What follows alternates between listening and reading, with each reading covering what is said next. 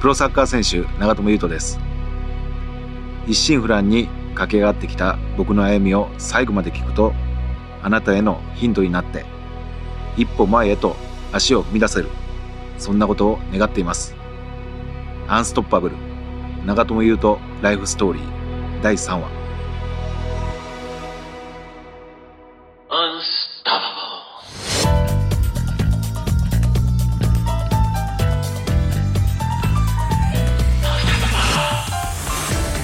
では最初に3つのキーワードを細胞スポンジ炎上。さあどうつながるかは本編で。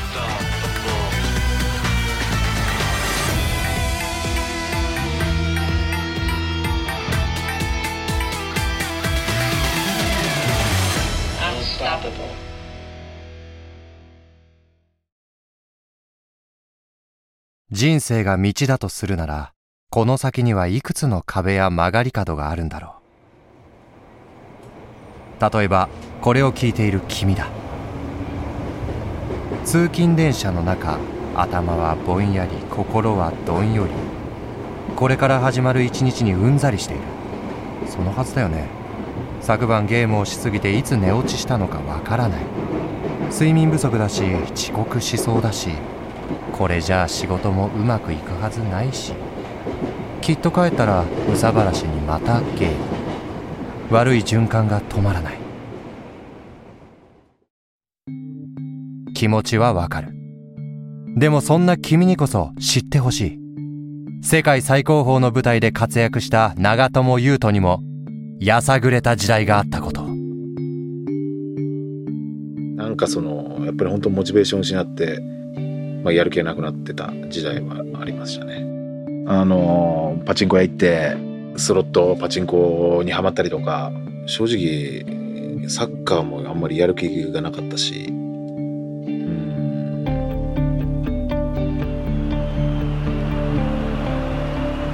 ひしめく大観衆がピッチを取り囲む。2011年4月13日ウェファチャンピオンズリーグ準々決勝。インテル対シャルケの一戦には5万4千人もの観客が押し寄せた。地鳴りのような声援の中インテルの純白のユニフォームがポジションに散る。左サイドバックには背番号55を背負うひときわ小柄な日本人が入った。長友佑都だ。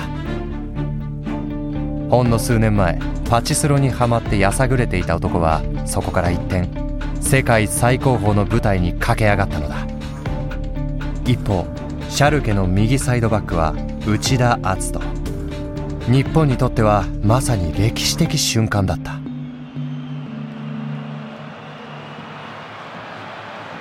日本サッカーにとって夢のような対戦がまもなく始まります。日本代表のサイドバック対決。1-0-11シーズンのヨーロッパチャンピオンズリーグ。準々決勝セカンドレグ。シャルケ・ヌルフィア対インテルの一戦。ホームチームのシャルケ・ヌルフィア今日も内田が右サイドバックで先発。最前線にはラウールがいます。対するインテルは長友がチャンピオンズリーグ初先発となりました。このチャンピオンズリーグ最高の舞台で日本人のサイドバックが対決するなんて夢のようですよね。どちらかがベスト4進出です。注目の一戦さあ早速内田が攻め込んできた右サイド。ここに立ちはだかるのは長友佑都。足を出して体を寝かして今度はクロスを上げさせませんでした長友佑都。そして今度はインテルの攻撃。左サイドから。江藤から今度は長友が上げられるか。今度は内田がブロック。互いに守備で存在感を見せてますね。そうですね。立ち上がりからいい両者のサイドバック対決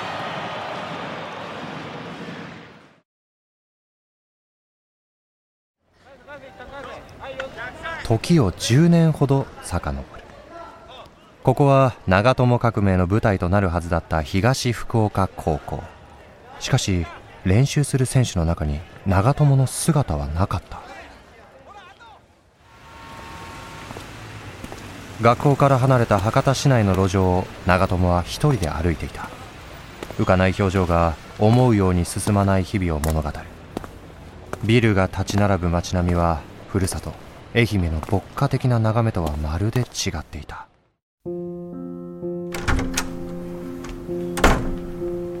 目的の建物に入るとカバンの中から小さなカードを取り出す。診察券だ。長友の高校時代は相次ぐ怪我との戦いだった。だから必然思い出の場所は多くない。病院治療院、まあ、練習場。筋トレルこの4つですね。この4つ以外は出てこないですね。むしろ。もう5時に起きて練習場に行って走ったりとか筋トレしたり。で授業をやって昼食終わった後の休みでも筋トレルームに行って筋トレして。で練習やって練習終わった後もう10時ぐらいまで残って、ね、トレーニングしてると。それ毎日ですからね。休みなく毎日やってたんでそれはもうボロボロになりますね体はね。あでも病院行くのもすごい多かったんでね。苦しみましたね。そこでもお金もかかるし。そう。怪我をするためにお金もかかるみたいな。結構傷つきましたね。メンタルはボロボロでしたね。まあ経済的にもすごいまあ僕片親だったんですけど母親に負担をかけるなと。いうことがあったんでまずサッカー部でも、まあ、もちろんサッカーするためにお金もかかる。っていう部分もありましたし自分の夢を叶えるためにサッカー選手になるためにそこに飛び込んでいったんで、まあ、絶対それを叶えないと無駄にしてはいけないっていうその思いですね。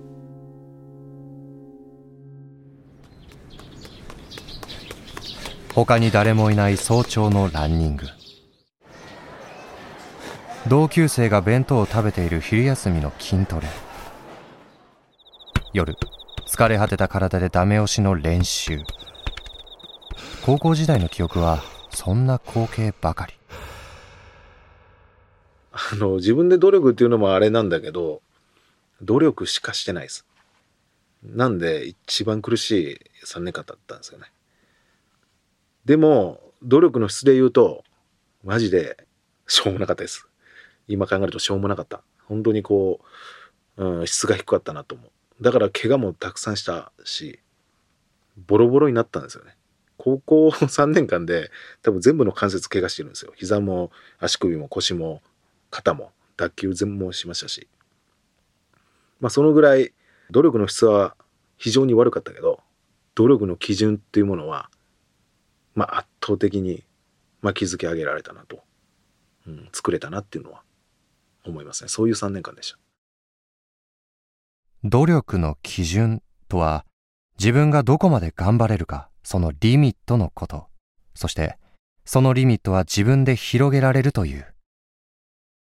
まあ努力すればこう報われたり夢が叶うっていうのは嘘だと思うんですけど努力しないと、まあ、夢はつかえなつかめないなというのは思うんですよね。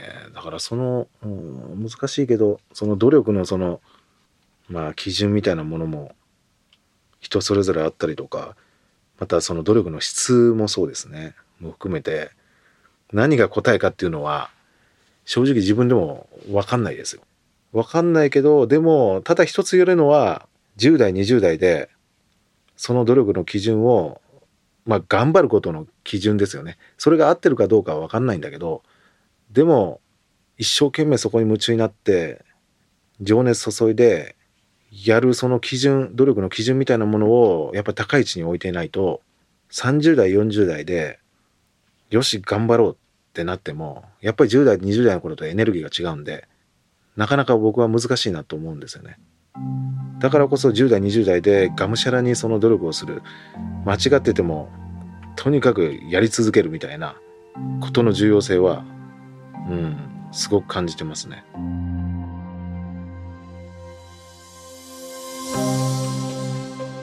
遠回りをしたっていいし、うん、間違っててもいいんですよ。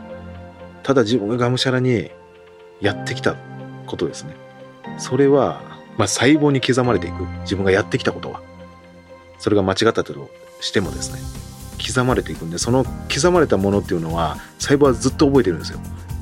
なので、ちょっとこう、30代とかで、まあ、20代でもそうだし、ちょっと落ち込んだ時に、一回努力した基準というものを覚えてるんで、もう一回戻れるんですよね。そこに。でも、それがやっぱり甘いと、努力の基準が甘いと、その先には、やっぱり深掘りはしていかないとできないなというのは僕は思います。細胞へのこの負荷のかけ方気づき方っていうのは非常に重要だなとまあおじさんになってくると、まあ、僕も30年もう7歳になりますけどなかなかまあやっぱり10代20代よりも頑張りますって言ったってなかなかそれは難しいことだなと簡単ではないなと思いますね。想像してほしい。人を形作っている60兆個の細胞。体も心も結局はそこから生まれる。そうなんだ。頼りになるのは細胞の記憶。体に刻まれた努力なんだ。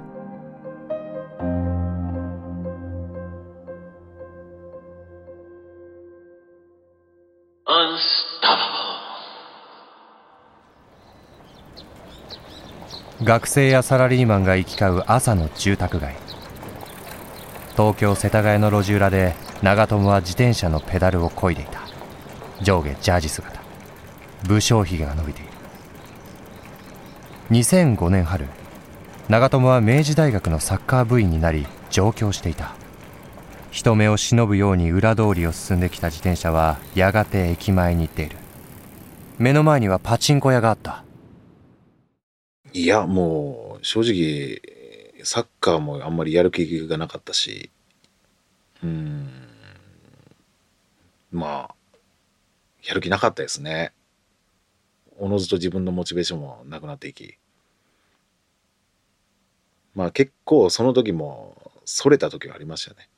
はい。まあそれたというかそれそれてるのか分かんないですけどあのパチンコ屋行ってスロットパチンコにはまったりとか大体僕はまあトップチームにもあ、あの入れなかったんでただトップチームは結構朝練習してて朝と朝の6時と10時で A チームと B チームが分かれてるんですよね。でパチンコに朝から並びたいからその理由で朝の6時の A チームのとこに混ざってちょっと練習してでそっからあの、まあ、学校行くふりをしてパチンコ屋に行くっていう、まあ、そういう時もあったしなんかそのやっぱり本当モチベーション失って、まあ、やる気なくなってた時代はありましたね。整理券をゲットしてパチスロ台の前に座るメダルを扱う手つきはスムーズで慣れた様子がうかがえる。だがリールの図柄を追う目に強い光はない。長友は機械的な動作でパチスロを続けた。こうなったのには理由がある。大学に入学した直後に患った椎間板ヘルニア。重い腰痛でまともにプレーなどできず回復の見通しも立っていなかった。しかしそれでもそう細胞には刻まれていた。努力の基準が密かにそれだけは続けられていた。悔しい気持ちはもうずっと中にあって、まあ、このままでは終わりたくないと。いうことで本当にそのリハビリの時のその筋トレの量ってもうえぐくて本当に。もうそれこそ本当にボディービルダーになるんじゃないかぐらいのまあムキムキ具合とまあそういうそのぐらいまでも鍛えてたんですよね。だからもう絶対自分が復帰した時にはもう全員ぶっ飛ばしてやるぞというぐらいの気持ちでまあ復帰しましたね。でもそれがその時期が多分すごいやっぱり筋トレとかしてトレーニングを詰めたんで復帰したらもうもうめちゃめちゃ強くなってて。で自分ももともとフィジカルもある程度自信はあったんですけどそれ以上にまたパワーがついてでそっからグンときましたね。それはまるで滴り落ちる水滴が集まってせせらぎとなりいずれ急流になっていくようなもの。長友の運命は加速していく。ここで出てくるキーワードがスポンジだ。そもそも長友の代名詞サイドバックは当時全く人気のないポジションだった。少年サッカーでサイドバックをやりたがる子は皆無で長友もそちら派の一人だった。まあ、あのディフェンスやったことなかったんで。もう今までもずっとだから、あの小学校時代もフォワードから始まりトップした中学校時代トップした、まあ、東福岡高校時代もボランチだったりウイングだったりっていうところでサイドバックをやったことなかったんでディフェンスやりたくないと。シンプルに攻撃が好きだったんで守備が嫌だっていう。それでですね。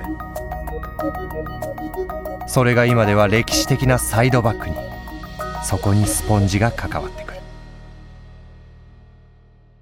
順を追って話そう。まずは出会いがあった。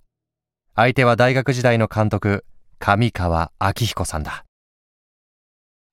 上川さんいなかったらまあもちろん、まあ、今の自分もいないし、まあ、サッカー選手にも慣れてない。僕はサイドバックじゃなかったらプロにもなれなかったと自分でも思ってるんでそれは。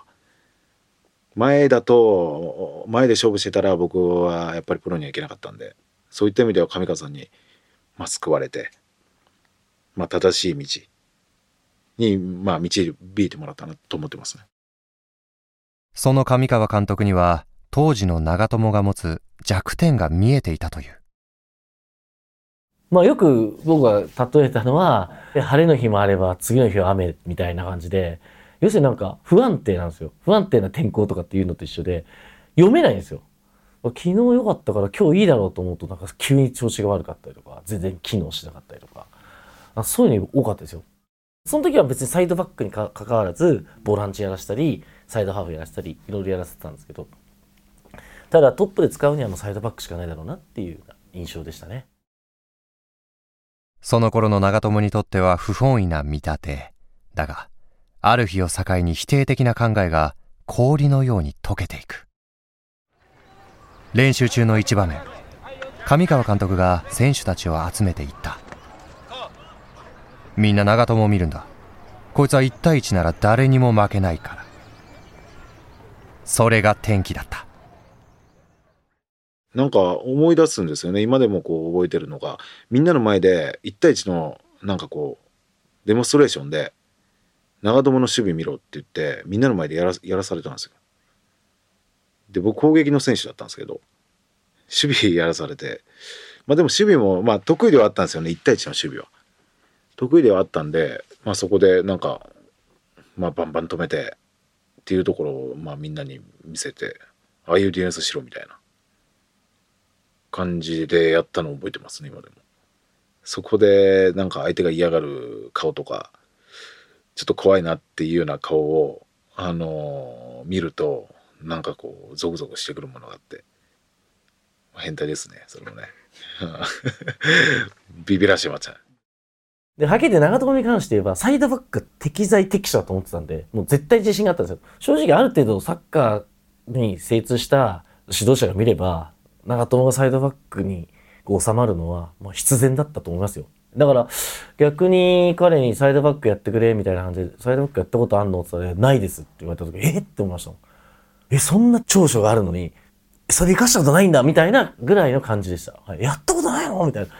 一番適してると思うけどなみたいな。はい。そういう、むしろそっちの方が驚きでしたね。何がスポンジだったのか、もうわかるよね？そう。心だ。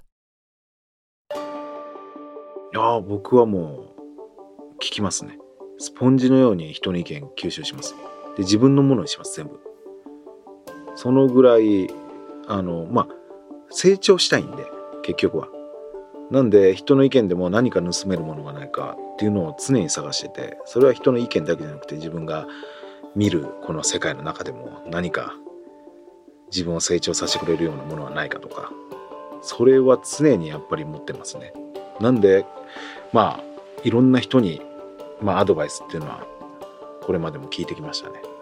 じゃ自分のやっぱりあの基準っていうものはやっぱり明確にしっかりあるんでそれは人生の生き方だったりとか、うん、まあサイドバックだったらこういう選手でありたいっていうのがあるんでその中で基準があり、まあ、その人の話を聞くことによってその基準に対して、えーまあ、プラスアルファできるものがあるんであれば積み重ねられるんだったらそれを積み重ねていくと、まあ、そういうやり方です。ねその真の部分はぶれないですね。うん。まあやるべきこととか。はい、そういう部分はもう全くぶれなくて、まあ、その自分の成長したこの姿イメージの中にこの人の言葉がマッチするのか。とかっていうそういうなんか埋め方をしていきますね。でもそういうこう柔らかいスポンジのような心って、まあ、全てを吸収できるし、まあ、折れることがない。で僕が結構そういう人の言葉とかそういうのを吸収して自分のものにしちゃうってそういうことですね。その姿勢は一人の剣豪の姿に重なる。宮本武蔵だ。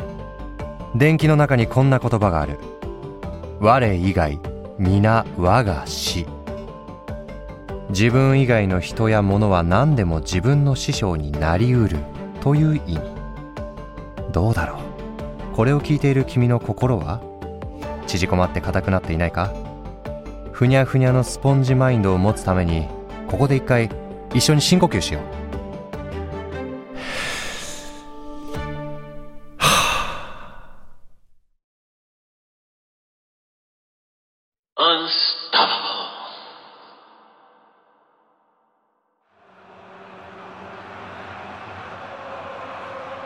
運命の急流に乗った長友は大学在学中に FC 東京で J リーグデビュー。同じ年に初代表。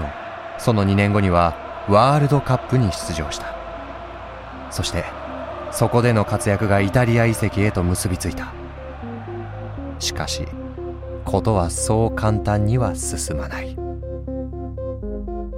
もうねステージがいきなり上がりすぎてついていくので必死でしたね。プロになって FC 東京2年半いてチェゼーナ半年。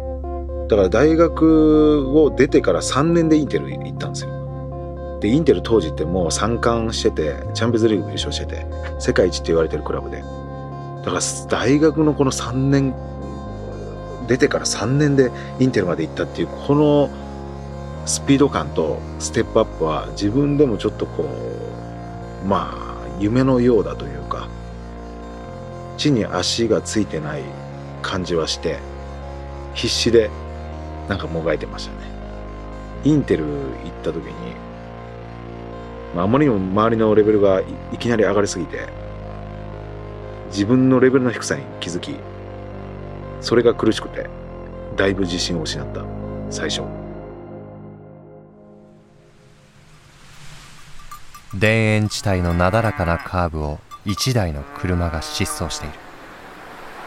運転席には長友がいる。2011年2月イタリア・ミラノ郊外。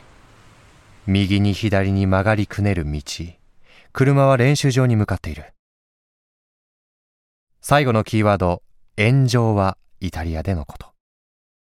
でもそれまでには紆余曲折もあった。今日は練習初日。レンガ造りの正門を抜けると赤茶けた壁の古風なクラブハウスがあった。長友は車を止め警備員に「チャオ」と微笑んで中に入った。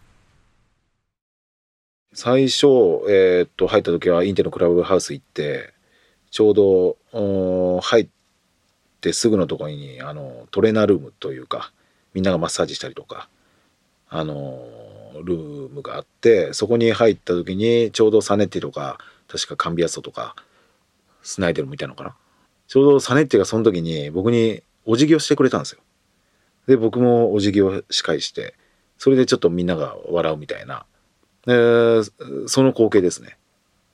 でサネッティには本当にあの時感謝しかない。さすがだなと思ってなんかこう笑いを作るじゃないけど受け入れるその雰囲気を作ってくれたっていうのは、うん。まあ、緊張めちゃめちゃしてたんだけどでもその緊張をほぐしてくれた。そこは感謝ですね。なかなかできないですよね。いきなり来た選手にお辞儀をして、まあ、日本の文化のねお辞儀をするって。いやあれはありがたかったですね。まあそうそうたるメンツでまあ今思い返してもやっぱすごいメンツだったなっていうのは思いますね。そしてシーズンは始まった。世界最高峰の舞台セリエ A 中でもインテルは名門中の名門。長友はホームでの洗礼を浴びることになる。負けたゲーム。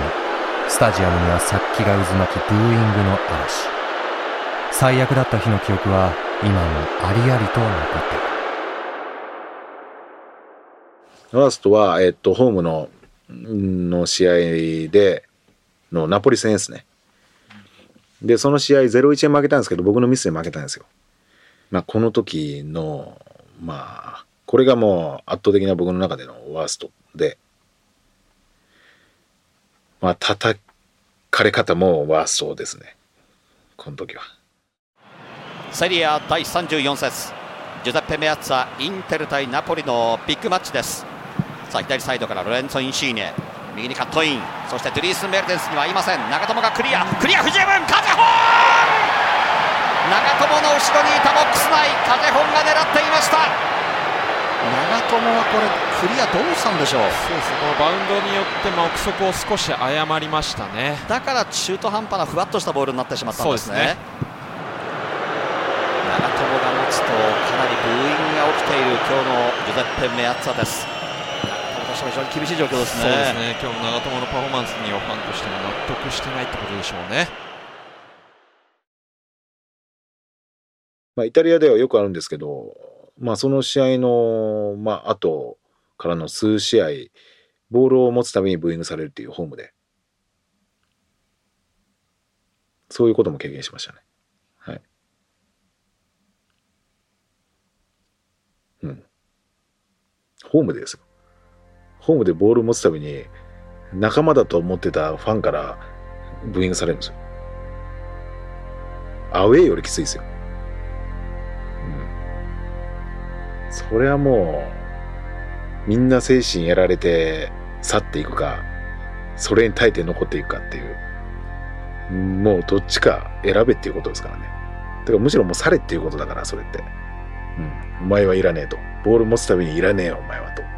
早く去れって言われてるようなもんだから、それはまあまあ、きついものがありますよね。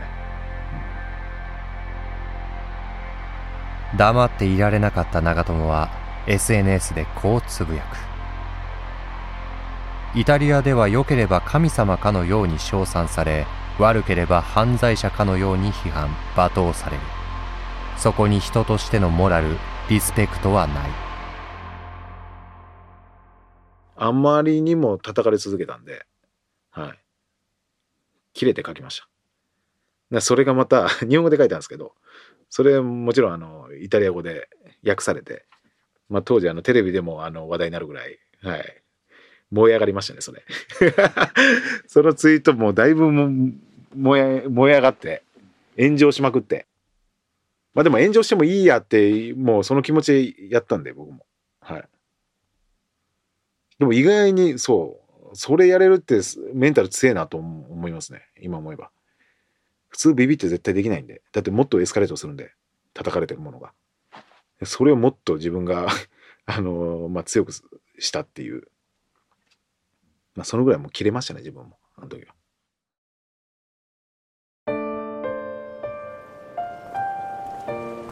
ミラノの旧市街オレンジ色の街灯が照らす石畳の上を長友は歩いている。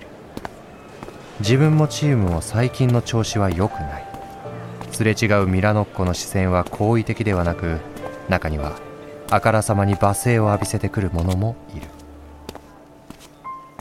しかし長友はひるまない。胸を張って顔を上げて前に進む。消えない炎が収まらない熱が長友を立ち止まらせなかった結局目標があるからそれに耐えてそれに勝たなければいけないと。ここで負けてたら多分もう僕の夢も達成されないし、目標もまあ達成されないと。だから頑張ると。なんか上に行くってことは、なんか自分のやっぱり目標とか、そういった夢とかがしっかりと、やっぱあると思うんですよね。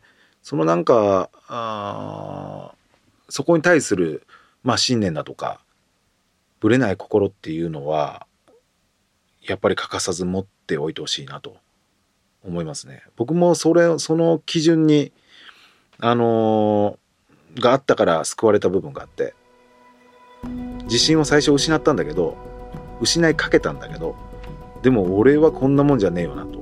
俺の目標は世界一のサイドバックになることだしここでレギュラーをつ掴んでトップに行くことだと。いうそのまあまあ強い信念が誰にも負けないような信念があったので、まあ、そこに立ち返れた。っていうのは本当に大きかったと思います。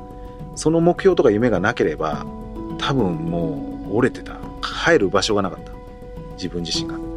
強くいられるその、まあ、基準みたいなものが、うん、明確になかったのであそこで多分自信なくして折れてしまって、まあ、移籍しなければならなかったなというふうに思いますね。何でもやっぱり自分のその、うん、まあもちろん人生の目的もそうだし目標夢みたいなものは小さくともいいから持っておくべきだなと思いますね。でもあれば絶対それそこに立ち返れる。何のために生きてるのかっていう。何のためにこんなレベルの高い苦しいところに、まあ、自分はその選択をしてきたのかっていうのをもう一回こう再認識、まあ、できる。そういうなんか自分を強くさせられるような帰れる場所っていうのは自分の思考の中でも持っておいた方がいいな。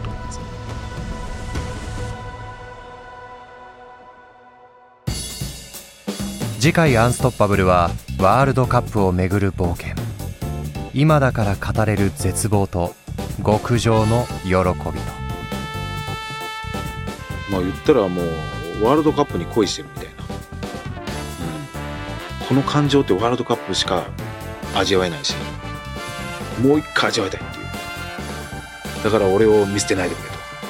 また帰ってくるからっていうそのなんかもう気持ちでしたね。アンストッパブル。長友佑都。ライフストーリ